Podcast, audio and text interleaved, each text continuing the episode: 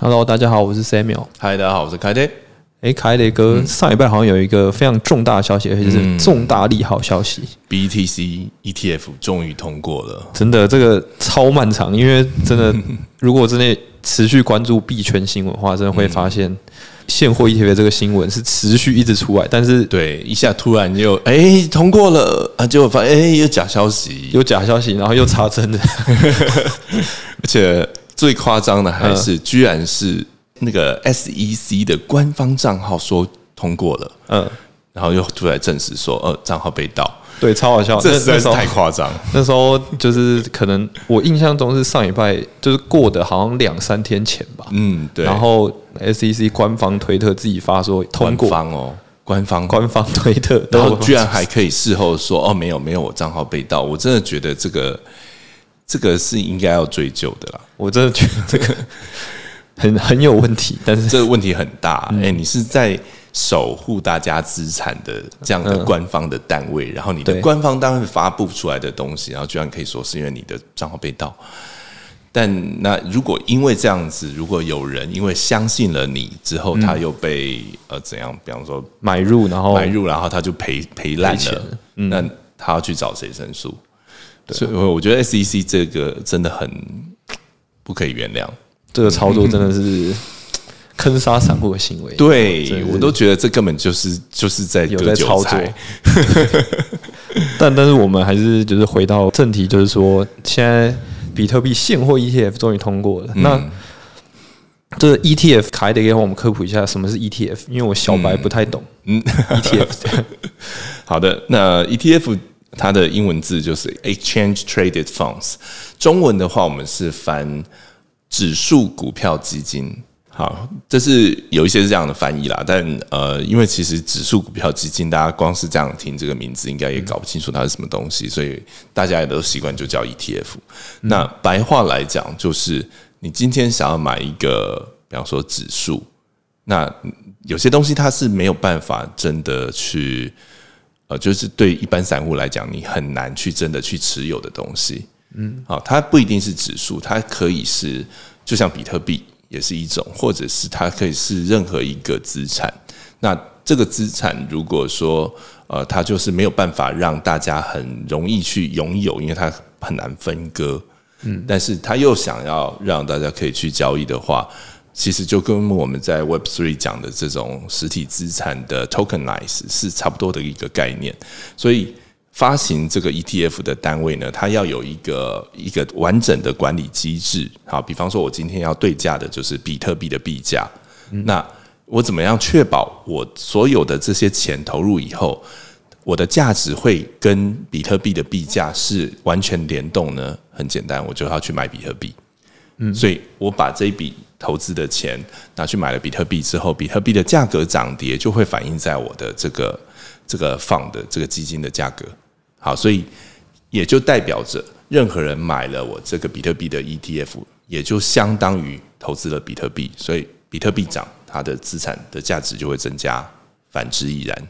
哦，原来如此。那其实过去没有现货 ETF 这个选项，那一般人如果想要去持有这个 BTC，然后他自己又没有办，比如说币安账号，或者是说就是。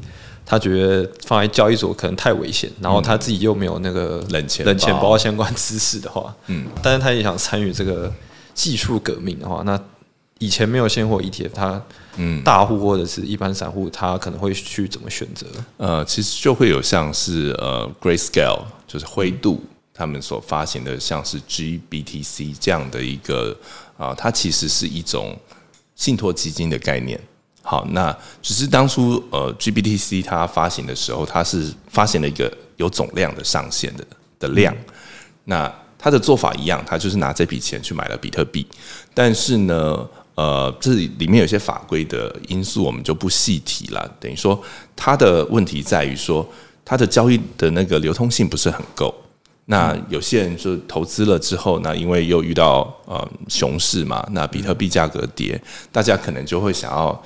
呃，变现，那变现的话，他必须把他的 GBTC 给卖掉，那也需要有人来接盘，所以它自然而然造成了一个就是呃，必须要不断的低卖，不断的低卖，然后以至于它有大概百分之五十的这个负溢价的状况发生，也就是说，它的这个 GBTC 的资产价值是跟比特币的价格来讲，哈，现货的价值来讲，它是严重脱钩的一个状态。就是照理来说，应该是要那个完全不脱钩才是比较合理的。是的，是的，但是因为它那个流动性不太足够，对，还有这个整个发行量是固定的这个因素，也因此 GBTC 啊。他应该说，Grayscale 想要把 GBTC 呃把它转成像是现在的 ETF 的形式，然后他就是跟美国政府提出了申请，嗯，然后他就被 SEC 告了，这是什么？这是很荒谬的事情，对。然后后来就是双方官司打一打之后，还好就是 Grayscale 打赢了，啊，打赢了之后呢，当然就是大家投资人的信心又回来，开开始有价格就慢慢在回填，所以后来。它的那个负溢价就没有差那么多，嗯，那结果呢？到今天呢，又发生了另外一件事情，就是大家如果有注意到上礼拜，呃，比特币 ETF 通过以后，BTC 的价格是先暴涨了一波，嗯。啊，从大概四万三出头，然后瞬间啊冲到了最高，曾经到四万九，到四万九，最高到四万九，然后但是碰到之后就立刻就下杀，好，那下四四万三左右停了一下，然后又往下再往下探。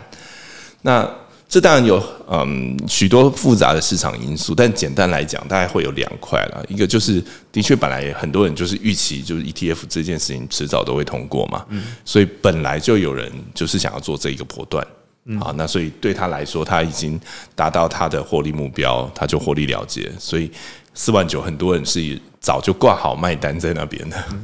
好，那。除了那个因素之外，还有另外一个，其实就是刚刚提到这个 GBTC，它其实因为嗯，比起现在这个合法的 ETF 来讲，我觉得它没有那么的吸引人，好，就是一个旧的 solution，所以的确有蛮多人想要就是卖掉他手上的 GBTC，然后去转持有新的比特币的 ETF。那这件事情它自然而然就会形成一个，就是有人卖出。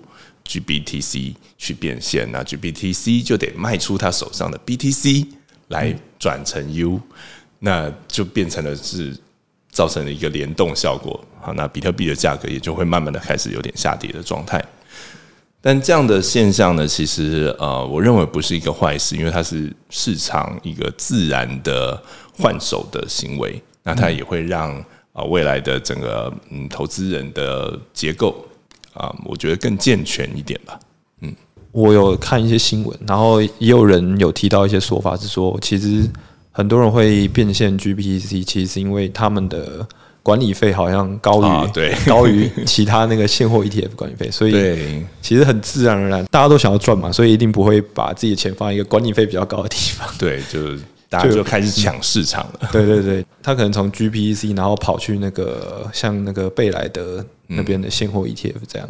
对，而且未来也会有越来越多的选择嘛，因为不止贝莱德，像 ARK 他们也都有提出他们的 ETF 的这个产品。对，那其实目前现在看起来，呃，交易量最大好像还是 GPTC，大家还在倒货，大家还在倒货的感觉。对，那但是现在现货 ETF 其实，呃，从上一拜过到现在，它交易的日日子其实。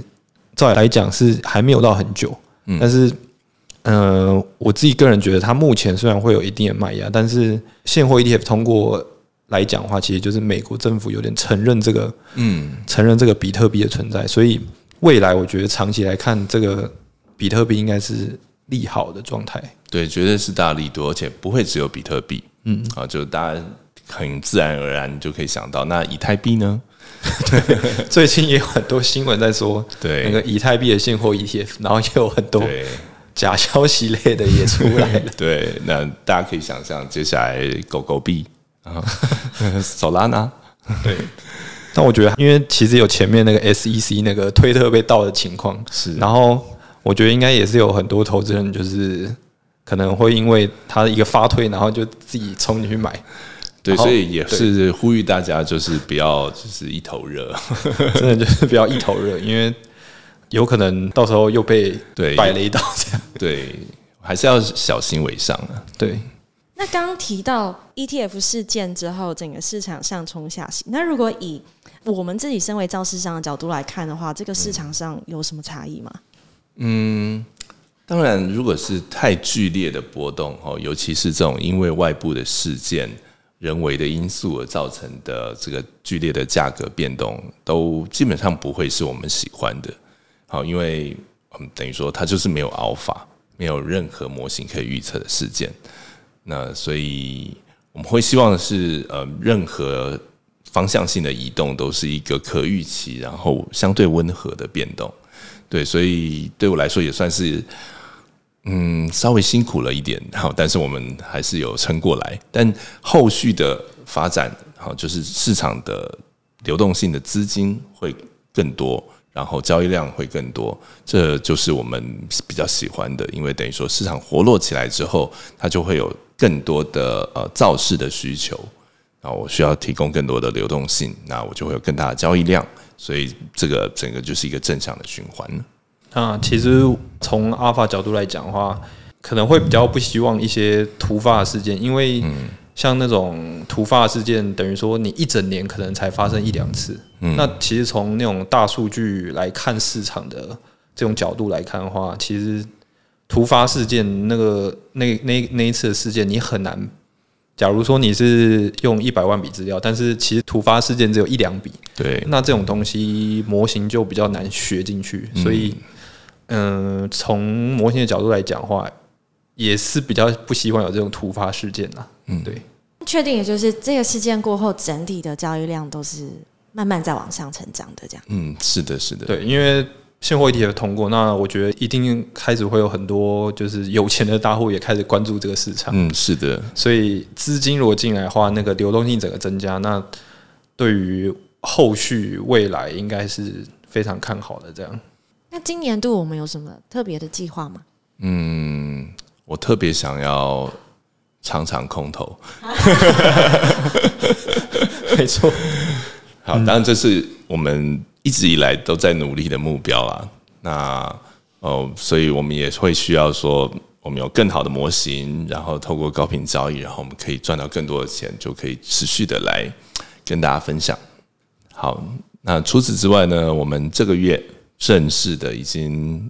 就是拿到了 OKX 最高等级的 VIP 八，所以呢，呃，接下来我们就是已经有世界第一大的交易所 Binance 最高等级的 VIP，跟第二大 OKX 最高等级的 VIP。那我相信，就是未来会有嗯越来越多的好消息，越来越多的成果可以啊跟大家报告。那请大家拭目以待，欢呼一下。非常厉害，这个 自己拍手，没有，因为这个这个呃这样的成绩真的很难达到，就是要拿到两个呃一个达到最高 VIP 就已经很难，那两个都拿到，那就是真的就是非是超级强才有办法这样两个都拿到。这我以后出去走路都会觉得有风的感觉，所以我们还是会持续，不管在币安或者在 OK 上，应该都是要。更加努力，对我们还是会持续的精进，因为我们的模型还是在不断的在提升。对，那其实很感谢那个大家对 QOT 的支持，希望大家可以继续相信我们，然后我们也会继续努力，这样，嗯，不会让大家失望。好，那我们今天就到这边，请大家记得按赞、订阅、开启小铃铛哦，拜拜。想要了解更多 QLT 的资讯，或者想要购买的话，请按下方的说明栏。